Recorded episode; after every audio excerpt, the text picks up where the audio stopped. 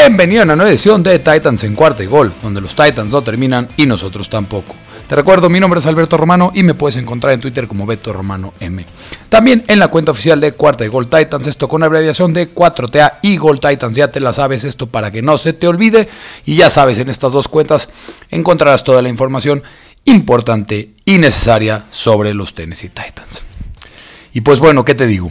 Una temporada más, una temporada que finaliza de una manera decepcionante, lamentable, triste que no podemos entender de los Tennessee Titans. Un partido con toda la expectativa del mundo en el que parecía ser el año de los Tennessee Titans. El que parecía ser el año bueno, el que parecía ser finalmente la llegada a la tierra prometida al Super Bowl. Pero los Titans salieron en lo que ha sido los Titans en la mayoría del año. Un equipo que ofensivamente está completamente secuestrado por un señor llamado Todd Downing, con entregas del balón costosísimas por parte de Ryan Tannehill, con un Ryan Tannehill dando creo que el peor partido que ha dado en toda su carrera como un Tennessee Titan, con un Derrick Henry un poco oxidado, con una defensiva increíble, espectacular, destruyendo a Joe Burrow, pero eso no fue suficiente porque la ofensiva, como ha sido todo el año, la ofensiva decepcionó a la defensiva de los Tennessee Titans. Y creo que hay dos responsables de esta muy triste derrota. Una, el un 80% yo creo a Ryan Tannehill y en un 20% Todd Downing. Y esta conjugación de estos dos problemas ofensivos hicieron que los Titans simplemente no dieran el ancho. Y creo que al final voy a decirte algo que no te va a gustar, algo que no va con lo que he dicho durante casi todo el año, lo que he pensado de Ryan Tannehill, pero es momento de decirlo y creo que va a doler mucho oírlo, pero hay que hablar las cosas como son. Y lo peor de todo es que yo estaba en Nashville, yo tuve que vivir eso en vivo, esa decepcionante actuación de los Titans, esa lamentable derrota. Lo que hubiera sido Nashville ese sábado en la noche después del partido, si los Titans salían victoriosos, hubiera sido algo que no me podría imaginar. No sé si te das cuenta, sigo estando un poco ronco y por eso no había podido grabar el podcast ayer que llegué en la noche lunes y grababa, pensaba grabarlo ayer, pero no he podido porque sigo ronco después de lo que grité, vibré en Nissan Stadium el sábado por la tarde. Lo que hubiera sido Nashville el sábado por la noche, el domingo por la tarde, el domingo por la noche hubiera sido algo simplemente, simplemente irreal.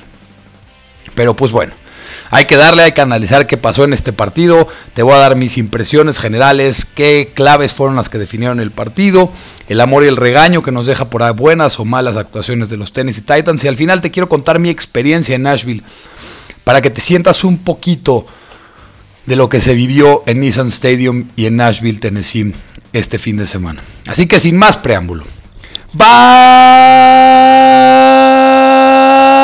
¡Vámonos! Con el recap de la muy dolorosa derrota de la ronda divisional de playoffs 2021 en la que los Tennessee Titans fueron eliminados por los Cincinnati Bengals. La temporada 2021 de los Tennessee Titans ha terminado después de perder 19 de 6 por los Cincinnati Bengals en la ronda divisional de los playoffs. Y como te dije al principio, el juego fue un microcosmos de lo que hemos visto durante gran parte de la temporada. La ofensiva de los Titans fue más allá de algunas jugadas muy mala. Y la defensa hizo todo lo posible para salvar el partido. Pero desafortunadamente el esfuerzo a la defensiva simplemente no fue suficiente para superar los errores ofensivos de Tennessee. De los cuales incluyeron tres intercepciones de Ryan Tannehill, quien estuvo espantoso en el partido. A pesar de todos los problemas, los Titans estuvieron también en posición de ganar el juego tarde en el partido. Con el juego empatado a 16, los Titans tenían el balón con menos de dos minutos para el final, pero un pase de Tannehill desviado e interceptando dejó a los Bengals en el final del partido con un field goal ganador de juego después de unas solas cuantas jugadas. Ryan Tannehill estuvo terrible en el partido, hay que decirlo como es, y fue la principal razón para mí en un 80% del por qué los Tennessee Titans perdieron el partido. La protección de pases de la línea ofensiva realmente fue muy buena. Y esto ante Sam Hubbard y ante Drake Hendricks, con, que había sido una línea defensiva respetuosa de los Cincinnati Bengals. Y como te digo, las tres intercepciones de Ryan Tannehill, todas fueron malas decisiones, todas fueron jugadas que destrozaran el plan ofensivo de los Tennessee Titans. Seis de los 19 puntos de los Bengals llegaron en series tras intercepciones de Tannehill. Y su intercepción en el tercer cuarto fue una de las jugadas más aplastantes y decepcionantes en todo el año. Y además, también la cereza en el pastel, empezamos el partido con un comienzo espantoso. Con Ryan Tannehill también también lanzando una intercepción en la primera jugada del partido. Tannehill tampoco ayudó a sus distractores en este juego. Y también el debate sobre si los Titans deberían de buscar un mariscal de campo en otra parte que podría ser el coreback que le da ese salto, adelante a los Titans. Y te digo, como te dije al principio, te tengo que decir algo que no te va a gustar pero después de lo que yo vi en Nashville, después de volver a ver el partido, Ryan Tannehill no es el coreback indicado. Ryan Tannehill, muy probablemente, muy, muy probablemente, no va a hacer que los Titans ganen un Super Bowl. Hay que decir las cosas como son. Ryan Tannehill es un coreback promedio. Un coreback promedio por arriba del promedio.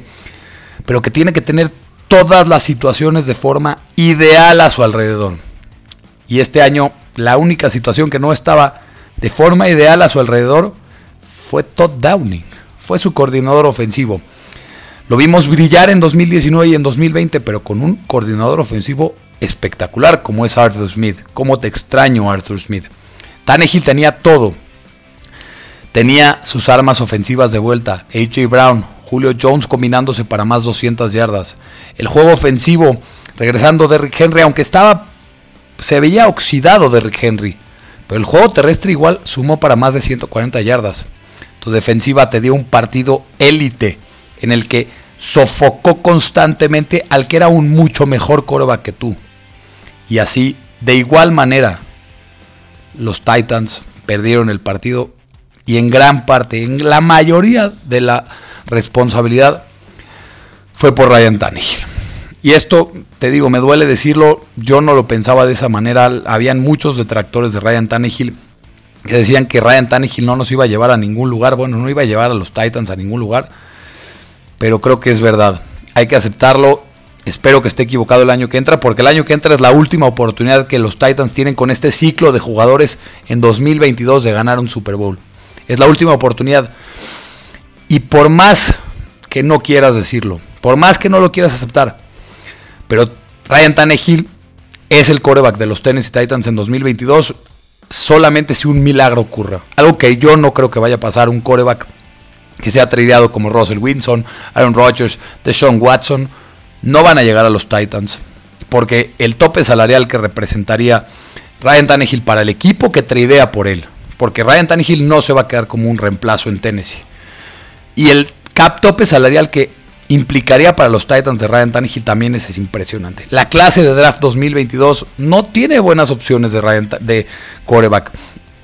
Y le vas a dar a un equipo que estuvo como primer sembrado, estuvo cerca de llegar a la final de conferencia, que tenía oportunidad de ser un contendiente serio, darle, le vas a dar las riendas para que sea tu coreback en 2022, cuando sigues teniendo una ventana abierta a ganar el supertazón a un coreback novato, no estoy de acuerdo. No creo que sea la mejor opción y menos en la clase que viene. Creo que es hay que seguir pensando que Ryan Tannehill va a ser el coreback en 2022, seguir pensando que ojalá, aunque creo que no va a pasar, estoy completamente convencido de que no va a pasar, que habrá un cambio en el coordinador ofensivo, pero no va a pasar, Todd Downing va a seguir siendo el coordinador ofensivo y es una de las pocas cosas que de verdad detesto de Mike Gravel, que es su terquedad cuando hay malos coordinadores ofensivos a su lado. Así que hay que ver las cosas como son. Desgraciadamente, Ryan Tannehill creo que va a ser el coreback en 2022. Creo que no es el coreback indicado para que los Titans aprovechen esta oportunidad de ganar un Super Bowl. Y Todd Downing va a seguir. Pero tenía que sacar esto de una vez porque sé que la gente está frustrada, sé que la gente está enojada y con toda la razón del mundo. Pero ya vamos a darle la vuelta a la tortilla.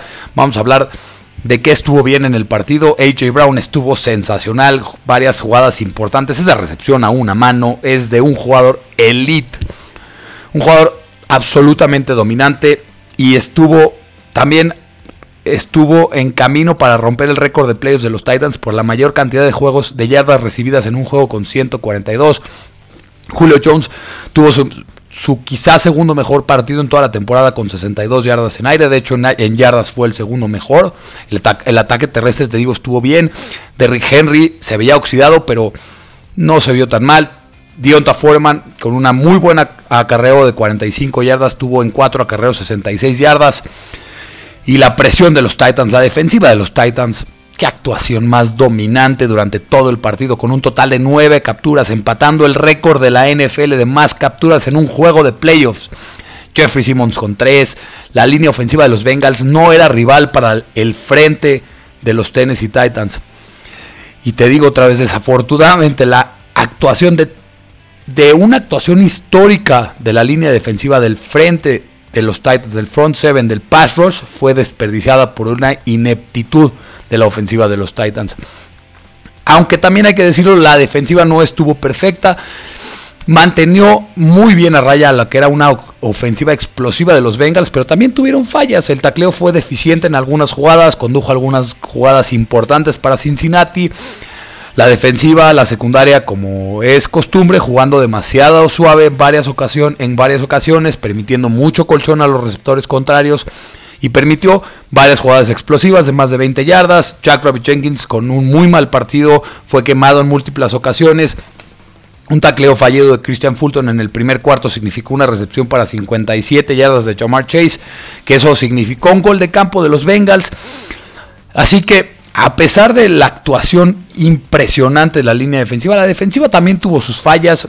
Eh, creo que todo se, resulta a que la ofensiva defraudó por completo porque la defensiva, aunque no fue perfecta, ¿qué más le puedes pedir a una defensiva en contra de una ofensiva tan vibrante y tan explosiva como la de los Bengals que solamente la dejaste en 19 puntos y aún así en tu casa no pudiste salir victorioso?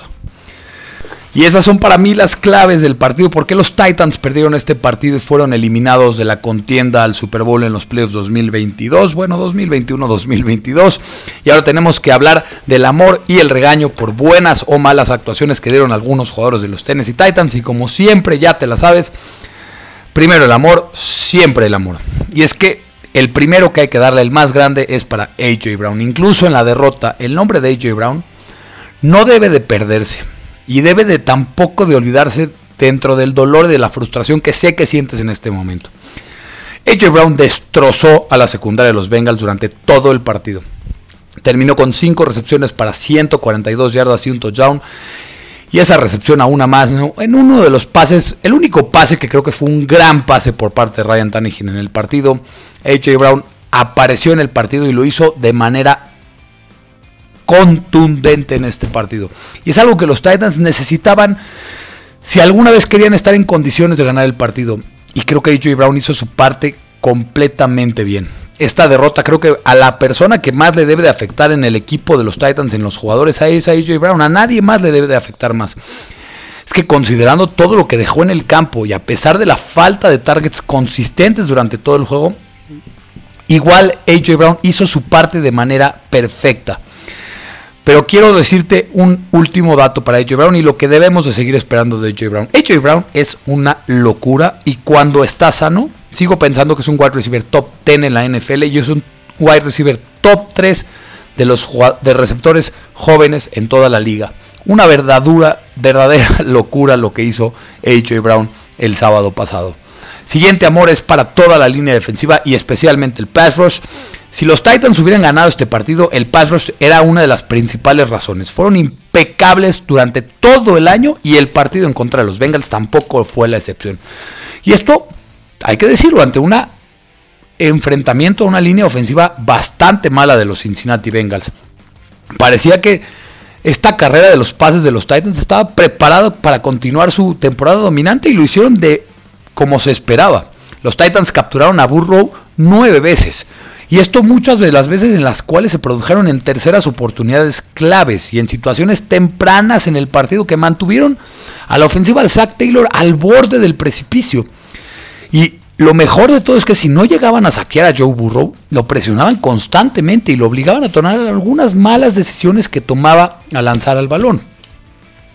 Pero a pesar del desempeño histórico y dominante de la línea defensiva, como dije al principio, sus esfuerzos se vieron en vano debido a una ofensiva consistentemente inepta que no pudo encontrar equilibrio. Los Titans, hay que recordar, empezaron la última temporada baja con un objetivo en mente, reforzar una mala carrera de pases con la esperanza de que se convierta en una parte respetable de su equipo de fútbol americano. Hicieron esto y mucho más. Y ahora tienen una carrera de pases increíble que debía de ser dando siendo una fortaleza de cara a la próxima temporada. Y hay que dar un amor especial en este partido a Jeffrey Simmons y a Harold Landry. Jeffrey Simmons fue una fuerza absoluta el sábado. No fue solamente disruptivo en contra de la carrera, sino que Simmons tuvo el mejor partido que ha tenido como pass rusher, como jugador de los Tennessee Titans. Tuvo tres de las nueve capturas de los Titans. Y fue el segundo jugador con más tacleadas con ocho. Y cuando a Big Jeff le, quede, le toque su extensión, que le quedan dos años de contrato de novato, se le tiene que pagar generosamente, ya que habrá que ver la forma, encontrar cómo se mueve el cap space de alguna forma para hacer que se quede como jugador de los Tennessee Titans, porque para mí Jeffrey Simmons es uno de los jugadores élites en toda la NFL en cualquier posición. Creo que es el segundo mejor defensive tackle en toda la NFL, solamente del mejor jugador defensivo quizá de todos los tiempos, Aaron Donald. Sí, así de bueno es Big Jeff. Y hablando también de dinero, cuando Harold Landry se siente este, esta temporada baja a platicar su extensión, se le tiene que pagar generosamente, generosamente. Y el último partido que va a dejar como su currículum para decirle a la gerencia de los Titans, me tienes que pagar, lo hizo con un partido brutal que continuó su temporada de contrato de manera impresionante. Tuvo 1.5 capturas junto con 6 tacleadas la mejor temporada de Harold Landry como jugador de los Titans en el momento perfecto. Espero que los Titans encuentren la forma de poder extender a Harold Landry y creo que es la prioridad número uno en esta temporada baja para los Tennessee Titans. Ahora vamos a ir a lo feo, a los regaños, ya sabes quiénes van a ser. Los voy a dar un poquito rápido porque ya me extendí en la parte de Ryan Tannehill y después vamos a hablar del el segundo responsable de esta derrota. El primer regaño es para Ryan Tannehill te digo, Ryan Tannehill quizá había recibido una serie de gritos, de llamadas, de abucheos, de insultos, debido a su falta de éxito en los playoffs como mariscal de campo franquicia de los Titans. Pero el sábado Ryan Tannehill jugó uno de los peores partidos que ha tenido como Tennessee Titan. Llegó en el partido más importante del equipo, creo, hasta la fecha desde que él es el coreback. Tres intercepciones y ellas fueron demasiados para que los Titans se pudieran recuperar. Uno la primera jugada del partido, en el que lanzó tarde a Julio Jones por el centro del campo. Otro en un RPO telegrafiado a Chester Rogers que ha sido constante toda la temporada. Ese RPO no sirve de nada con Chester Rogers. Y además en zona roja. Y por último, la jugada más decepcionante de todo el año. En la que sería el último, la última jugada de todo el año para los Tennessee Titans. Con esa intercepción que después dejó a los Bengals en posición de ganar el partido. Tannehill sufrió de las entregas del balón durante todo el año, pero había esperanza de que se eliminarían con el regreso sus armas ofensivas claves. Esta tampoco fue el caso, y ahora los Titans están eliminados por esas entregas. Me da mucha tristeza, y te digo, quizás estoy exagerando y sobrereaccionando, pero como te dije al principio, hay que decirlo, tal vez los Titans no tienen oportunidad de ganar un Super Bowl con Ryan Tannehill como coreback. El último y segundo regaño y el segundo mayor responsable de la derrota de este sábado, el coordinador ofensivo Todd Downing. La ofensiva de los Titans fue inestable durante toda la temporada. Y aunque podríamos decir que tiene un poquito de excusas por los altibajos de Ryan Tannehill, las lesiones, la protección de pase que es muy mala, Downing merece toda la culpa por las malas decisiones de jugadas y de personal que estuvo lanzando durante todo el año. Como ha sido todo el año. Los Titans empezaron otra vez lento y aparte no hubo creatividad de Todd Downing. De hecho estaba viendo solamente en el año, en 18 partidos, los Titans anotaron tres veces en su drive inicial, de los cuales uno fue un field goal y dos fueron touchdowns. La llamada que te dice un coordinador ofensivo es bueno o malo es tu script de juego inicial. Y que tu coordinador ofensivo solamente pueda anotar en 18 partidos tres veces, eso te dice que no sabe plantear un, un planteamiento ofensivo inicial. Y es lo que vimos durante todo el año. Y además, en este partido se potencializaron las llamadas de juego de Downing en la serie del último cuarto de Tennessee que terminó con la pérdida de valor de balón en turnover and downs.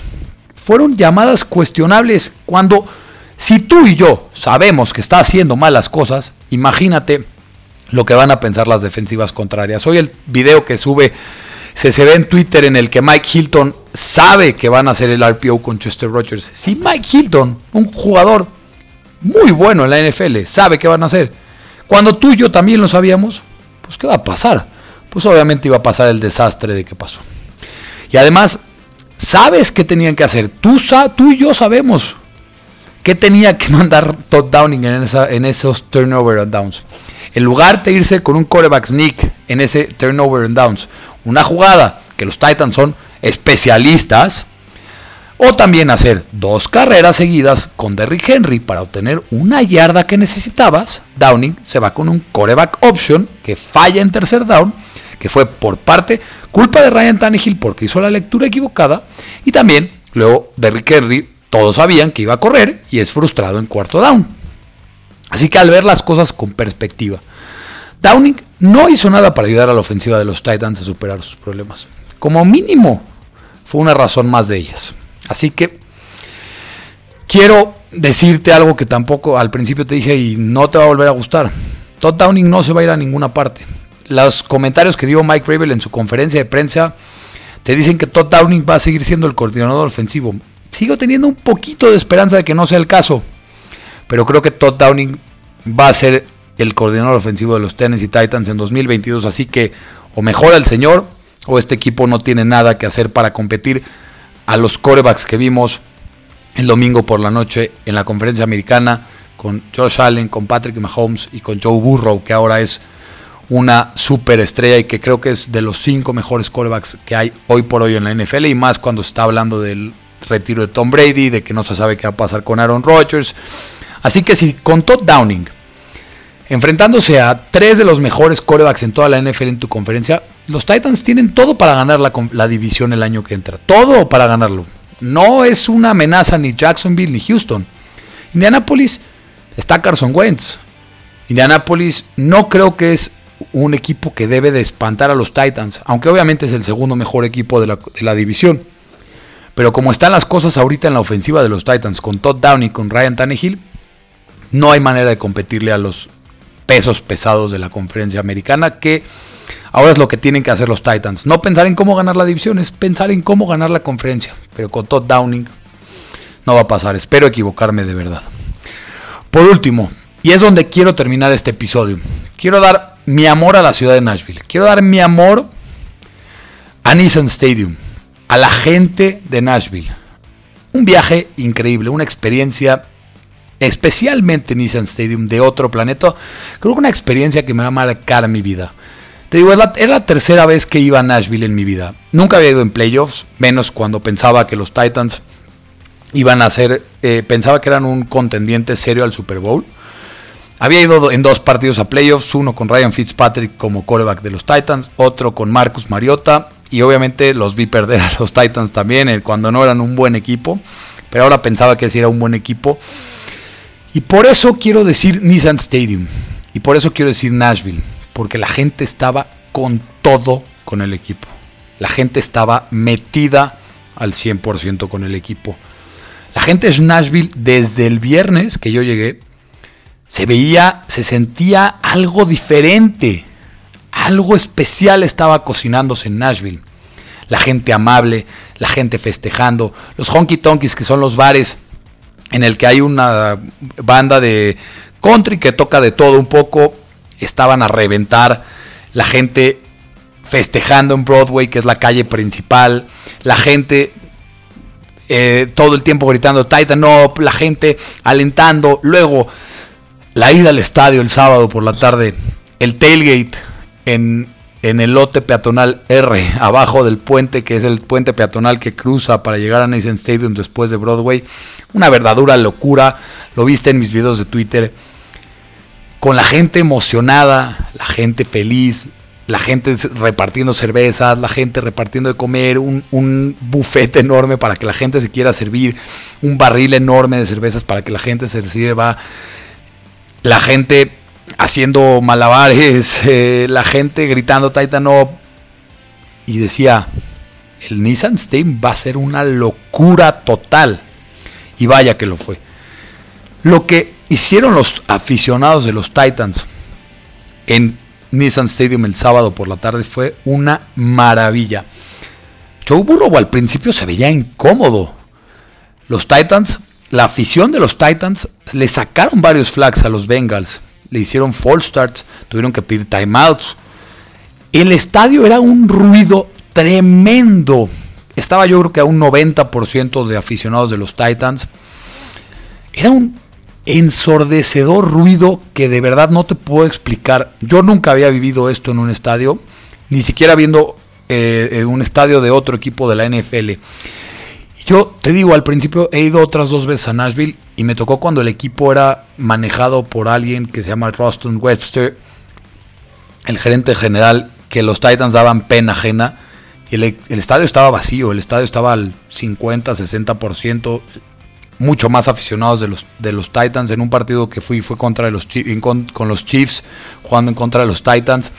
Había 80-20 a favor de los Chiefs. Y de esos, la mitad del estadio era un estadio vacío, sin afición, sin expectativas. Y este partido no había un lugar vacío en el estadio. La gente gritando como loca. Ve mi voz yo acabé mal de la voz porque el estadio te contagiaba. Nissan Stadium te invitaba a hacer un Tennessee Titan más. Lo que el estadio gritó cuando Jurel Casey clavó esa espada como 12 man antes del partido, la presentación de los Titans, cuando Derrick Henry salió después de esa expectativa del regreso del rey del unicornio, es algo que nunca se me va a olvidar, ese grito nunca se me va a olvidar. Y desgraciadamente los Titans no cumplieron. El equipo no cumplió. Ryan Tannehill no cumplió. Todd Downing no cumplió. Esperemos que el año que entra sea otra otra historia, sea otro final, sea un final feliz, porque la afición de Nashville se merece una gente brutal, una gente de primerísimo nivel, gente amable, gente que le gusta festejar. Yo a mí me traumé que a las el domingo después del, partido a las 11 y media de la mañana voy a un bar, voy a un bar porque ya no había nada abierto de desayunar. Y le digo, ¿me puedes dar un vaso de agua? Y me dice, no, aquí servimos cervezas, porque la gente de Nashville le gusta festejar. Eh, es de verdad muy, muy, muy impresionante lo que la ciudad de Nashville vivió este fin de semana y hubiera sido algo que en mi vida hubiera imaginado si los Titans hubieran salido victoriosos.